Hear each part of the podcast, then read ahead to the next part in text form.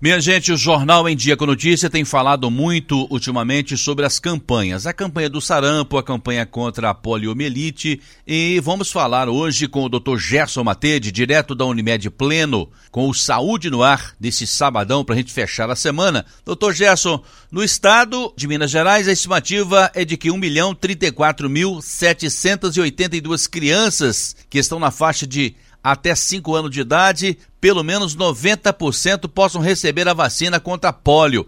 Inclusive hoje, sábado, dia 17, é o dia D desta campanha. Seja muito bem-vindo ao Jornal em Dia com Notícia desse sábado. Muito boa tarde para o senhor. Muito boa tarde, Sodré. Muito boa tarde aos ouvintes da Rádio Educadora. Novamente é um prazer enorme estar aqui para a gente poder falar um pouquinho sobre saúde.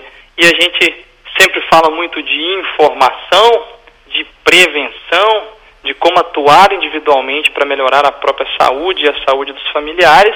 E a vacinação, não existe é, nenhum tema que mais reflita o assunto prevenção do que a vacinação. Então, essas campanhas estão ocorrendo e tentando fomentar no Brasil a retomada cada vez mais forte da vacinação, para que a gente atinja o maior número de pessoas vacinadas para proteção individual e populacional coletiva com a vacinação. Doutor Gerson, a poliomielite, também chamada de polio ou paralisia infantil, é uma doença contagiosa aguda causada pelo poliovírus, que pode infectar crianças e adultos, e em casos graves pode levar a paralisia musculares, em geral nos membros inferiores, ou até mesmo a morte. A vacinação, doutor Gerson, é a única forma de prevenção? Sodré, da poliomielite, sim. É, a poliomielite foi uma doença que, num passado, é, infelizmente, gerou é, casos e sequelas num número considerável de crianças, né? Ainda assim, no seu desenvolvimento neuropsicomotor, gerando aí a paralisia muscular e dificuldade para o resto da vida com algum tipo de limitação motora. A única prevenção é a vacinação, sim, Hoje, Sodré, o Brasil tem o melhor sistema de vacinação para poliomielite do mundo inteiro. O calendário vacinal brasileiro é um dos calendários mais completos e respeitados do mundo. Nós somos exemplos para alguns países do mundo. Nós somos um país em desenvolvimento, então muitas pessoas ainda não têm acesso a saneamento básico, a água tratada. Então, quando você vacina a população, essas pessoas que teriam contato com o vírus da polio por questões de higiene passam a não ter. A nossa vacinação da poliomielite era com o Zé Gotinha, que era vacina oral, a gotinha de pingar na boca das crianças.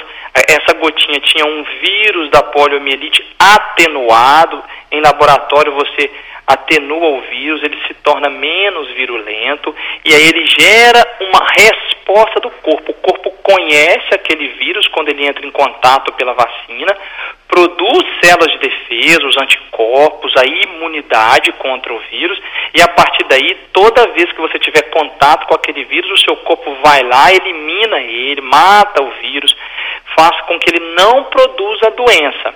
A nossa vacinação atualmente, as três primeiras doses, que são aos dois meses de idade, aos quatro meses de idade e aos seis meses de idade, hoje ela é aplicada de forma injetável, a vacina injetável da polio, que na primeira vacinação, nos primeiros contatos, essa é uma vacina mais segura ainda do que a vacina oral. Nós melhoramos, nosso calendário já era bom e nos últimos anos nós passamos a introduzir a vacina injetável, que é uma vacina mais cara, mas vale a pena para o Ministério da Saúde.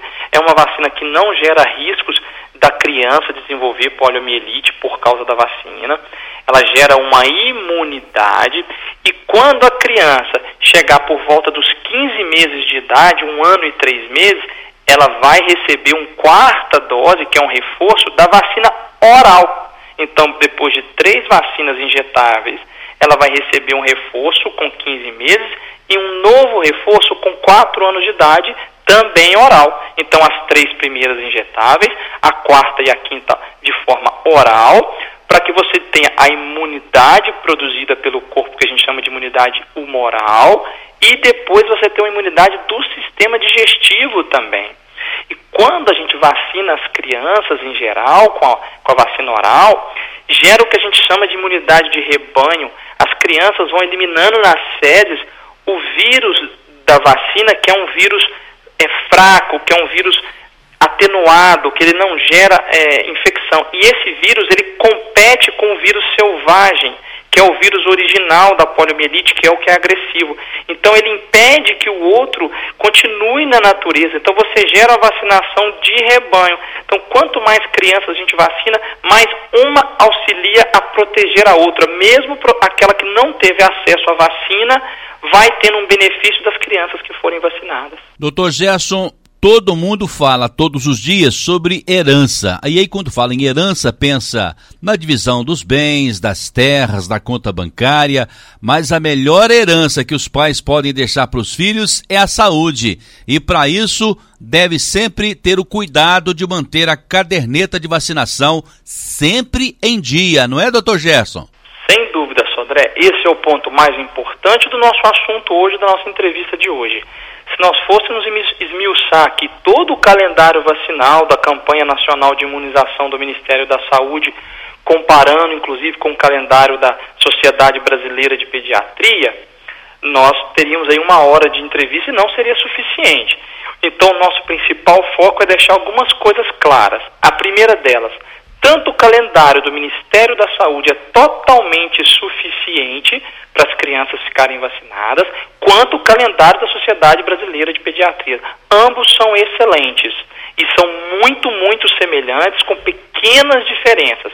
Então, o mais importante é que a caderneta de vacinação das crianças e dos adultos esteja em dia, estejam em dia.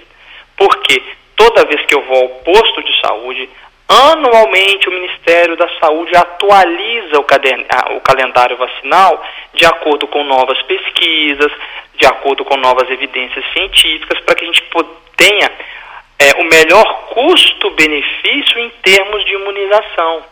As vacinas são caras, sim. É um investimento pesado do, do, é, do governo federal para vacinar. Por que será? Por que, que vale a pena a gente investir tanto dinheiro em vacinação?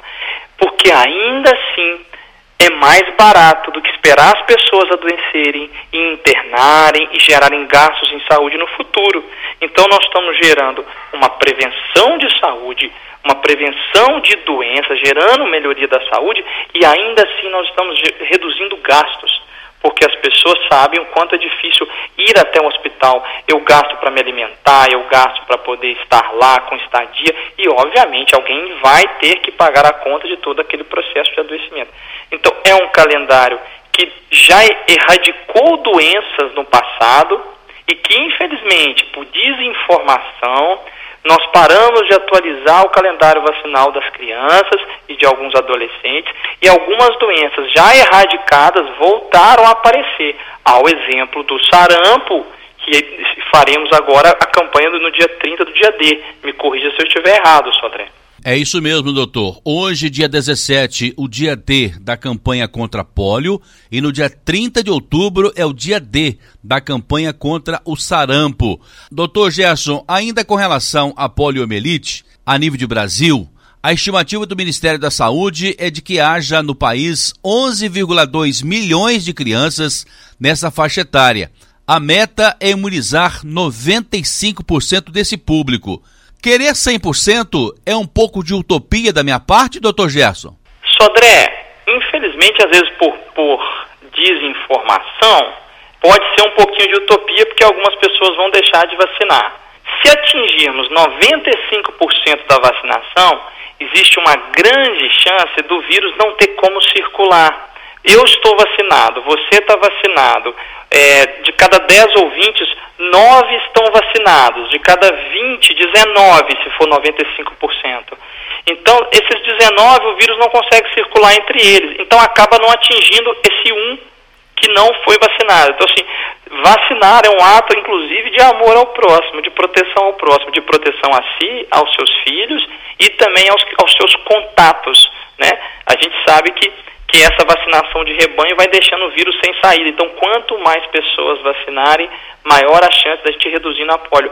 Olha só, a OPAS e a, e a, OMS, pela vacinação da poliomielite dos últimos anos, então a gente chegou entre 68 e 1989, o Brasil chegou a ter mais de 26 mil casos de poliomielite a gente chegou a, a diminuir para 29 casos notificados em 2018, uma redução de mais de 99% de casos da doença, de pessoas com sequelas graves motoras, e, que podem atrapalhar a mobilidade, a, capacidade laborativa no futuro, né, a capacidade da criança brincar, se divertir, de ter saúde, enfim, né, é, é uma série de fatores de proteção que vão ajudar em muito pode ser um pouco utópico, 100%, mas por que não trabalhar com essa, com essa meta, né, Sodré? A gente tem que ser realista, mas por que não trabalhar com 100%? E quem sabe a gente não consegue atingir ou muito próximo disso.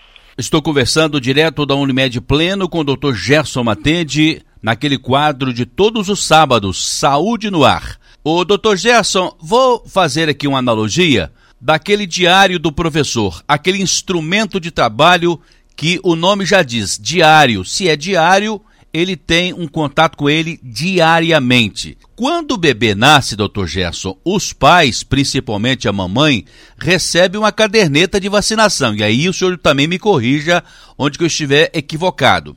Se ela seguir o passo a passo daquela caderneta, com datas, observando, respeitando tudo de forma bastante disciplinada, eu acho que tudo vai dar certo, não tem como dar errado, não é, doutor? Na vida da criança, na vacinação dessa criança, até jovem, até adulto. Não tem jeito de dar errado, doutor Gerson. Ô Sodré, diminui substancialmente a chance das coisas darem errado. Vamos falar rapidamente aqui, eu vou ler, Sodré, para não esquecer, quais as doenças nós temos vacina no Brasil no nosso calendário. Formas graves de tuberculose, hepatite B, difteria, tétano, pertúrcios, hepatite B e o hemófilos influenza tipo B. A gente protege contra infecção de via aérea, contra meningite, a vacina da poliomielite que nós acabamos de falar, rotavírus que causa diarreia, outras meningites, né? Aí a gente vai ter a, as pneumonias e as meningites causadas pela, que, protegidas pela vacina da pneumocóxica. É uma, é uma quantidade tão grande, febre amarela, a, a, sarampo, cachumba e rubéola com artrite viral, a difteria e o tétano, né, que são, são doenças graves. O tétano é uma doença grave que a gente faz, inclusive continua no adulto, né, na criança, você na vacina vem a difteria, o tétano e o coqueluche junto, depois a gente mantém só a difteria e o tétano no adulto. O HPV, que é o papiloma vírus humano, que pode gerar o câncer de colo uterino ou câncer de pênis no futuro. Então, assim, é uma infinidade de doenças tão grandes e a chance realmente das coisas irem dando errado vai diminuindo. Eu estou protegendo meus filhos. Se porventura acontecer alguma coisa, é muito mais uma fatalidade aleatória do que uma falta de cuidado. E eu acho que a gente pode falar, inclusive, Sodré, sobre os mitos sobre a vacina. Acho que seria interessante a gente tirar algumas dúvidas com os nossos ouvintes sobre isso. Então, doutor Gesso, quais são os principais mitos com relação à vacina? Primeiro mito, uma melhor higiene e saneamento farão as doenças desaparecerem. Não. As vacinas não são necessárias. Se tiver saneamento básico para todo mundo e todo mundo lavasse a mão, as doenças iam sumir. Não, não iam sumir. Infelizmente ainda continuam ocorrendo. Por mais que a gente faça medidas para prevenir a disseminação do coronavírus, ele continua ocorrendo. Diminui, mas ele continua ocorrendo. As vacinas têm vários efeitos colaterais prejudiciais e de longo prazo e que são desconhecidos. Mentira. Mentira. Vacinação pode ser até fatal. Mentira. Certo? É, a gente tem bastante conhecimento sobre os riscos e benefícios das vacinas e os riscos são mínimos, mínimos, mínimos. Incomparáveis com os benefícios. Se nós parássemos de vacinar todas as crianças do Brasil, todas as crianças, a gente reduziria eventos adversos como febre, um sintoma desagradável ou qualquer evento raríssimo que possa ocorrer de alteração com a vacina, para passar a aumentar a mortalidade das crianças de forma catastrófica sem as vacinas. Então, o custo-benefício é espetacular da vacina. Doutor Jesse, você vacina os seus filhos? Sim, um de quatro anos, uma de quatro anos e uma de dois anos estão plenamente vacinados. É, a vacina combinada contra difteria, tétano e coqueluche é, e a vacina contra hepatite, elas causam síndrome de morte súbita infantil. Mentira, não tem na, nada, nada, absolutamente nada a ver essa informação. As doenças evitáveis por vacina estão quase erradicadas no nosso país e por isso não tem razão para eu me vacinar. Gente, as doenças estão erradicadas exatamente em função da vacinação. Quando a gente começou aquele mito sobre a vacina do sarampo, que ela causava problemas nas crianças de autismo, isso foi um estudo mal conduzido e que foi retirado e que foi reavaliado e mostrou-se que não era real, esse estudo é antigo, foi quando os pais começaram com alguns radicalismos. Nós estamos numa era de, em que as fake news se espalham mais rapidamente do que as notícias verdadeiras. E alguns pais começaram a parar de vacinar as crianças contra sarampo, por isso o sarampo voltou no Brasil. O Brasil perdeu o certificado de país sem sarampo. A gente tinha erradicado a doença, acabado com ela no nosso país, ela voltou. Algumas doenças infantis são muito mais evitáveis. As doenças infantis evitáveis pela vacina são nada mais do que fatos da vida que podem acontecer. Não é bem assim. A gente pode evitar essas coisas. A gente não tem que considerar que ah, eu vou deixar a minha criança à mercê da sorte. Se acontecer, aconteceu. Exatamente em função da vacinação, a mortalidade infantil no Brasil despencou nos últimos 60 anos. Despencou. Então, assim, não vamos cultivar mitos, não vamos passar informação falsa adiante, vamos perguntar, pergunta para o seu pediatra, para o seu médico de família, para o enfermeiro do posto de saúde, para ele te informar antes de você passar a informação adiante. É, as vacinas contêm mercúrio, que é muito perigoso. Não, a vacina não vai causar reação pelo mercúrio, é, por causa que no processo de fabricação, às vezes você usa o mercúrio num, num momento específico. Isso não vai causar nenhum tipo de problema o vírus da influenza é só um incômodo, é só uma gripezinha e que a vacina não é muito eficaz e que é melhor deixar a, a gripe tomar conta. Não, a influenza pode matar a criança sim. É, a vacina da influenza é uma vacina que tem tido estudos frequentes mostrando a sua custo-efetividade, alguns estudos mais favoráveis, outros menos favoráveis, mas é uma vacina que de fato não causa efeito colateral. Então por que não vacinar? É melhor ser imunizado através da doença do que da vacina. Então é melhor eu pegar o coronavírus e me imunizar do que ter a vacina. Qualquer doença que eu pegue, eu tenho os riscos das consequências daquela doença. Se eu sobreviver ao coronavírus, eu ficarei de fato vacinado e imunizado. Aparentemente é o que isso mostra. Nós ainda estamos aprendendo com a doença. Mas o risco é muito maior. É muito maior. Tem doença com 100% de mortalidade. Então você vai pegar a doença e não vai sobreviver para ficar vacinado. Outro mito, Sodré, comum é que aplicar várias vacinas ao mesmo tempo em uma pessoa pode aumentar o risco de efeito colateral prejudicial, porque sobrecarrega o sistema imunológico. Isso é um mito. Você tem os parâmetros de quando aplicar mais de uma ao mesmo tempo sem problema algum, e às vezes quanto tempo você tem que esperar entre uma dose e outra. Dependendo da vacina, você vai ter que esperar um período aí de 15 dias ou até um pouquinho mais para o sistema imune terminar de responder para depois você aplicar outra. Mas não, não vai sobrecarregar o seu sistema. Veja bem, Sodré, a gente tem contato com vírus, bactéria e fungo todos os dias. E o nosso sistema imunológico responde a vários deles diariamente. Então não vai ser duas ou três vacinas que vai sobrecarregar o seu sistema, que já está trabalhando com muita tranquilidade diante de tantos outros outras coisas que aparecem.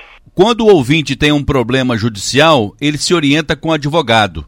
Então, quando eu tiver um problema na minha saúde, por mais que eu considere a minha família, a minha mãe, a minha sogra, a minha vizinha, a minha comadre, mas o melhor conselheiro é o profissional da saúde, é o médico, não é, doutor Gerson?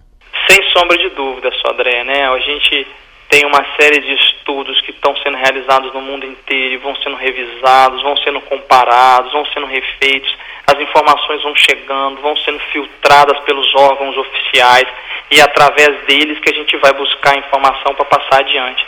Então, teve dúvida, busque o pediatra, busque o seu médico de família, o clínico que te acompanha se oriente, oriente dentro da unidade básica de saúde, que tem profissionais não médicos que também estão capacitados para orientar sobre vacinação. O calendário, ele é nacional, ele está definido. Então a gente pode buscar informação através dele. À medida que ele vai sendo atualizado anualmente, nós vamos acrescentando as novas informações atualmente. Você que me pergunta diariamente onde encontrar o Dr. Gerson, ele atende ali no Solar 13 de Maio, no sexto andar, na sala 601. Dr. Gerson Matede, médico de família, direto da Unimed Pleno com o Saúde no Ar e esta semana abordando um tema dos mais importantes, que é os cuidados, que é a disciplina aí dos pais na hora de deixar a caderneta de vacinação em dia. Hoje é o dia D da vacinação contra pólio e no dia 30 de outubro é o dia D da vacinação contra o sarampo.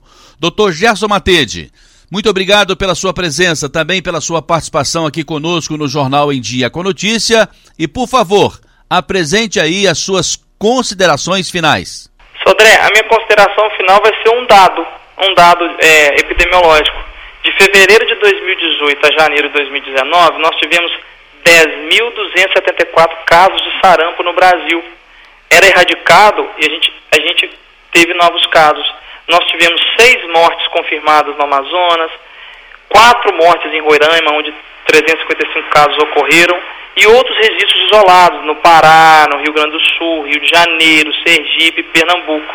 Então, nós temos várias mortes aí que teriam sido evitadas e vários adoecimentos se todos nós estivéssemos seguindo o calendário corretamente.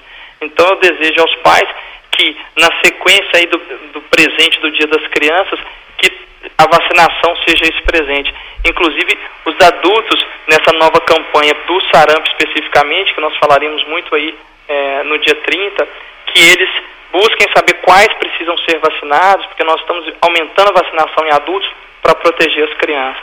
Então, a vacinação ela é segura, ela é inteligente, ela é uma forma eficaz de proteger a nós e aos nossos filhos de doença.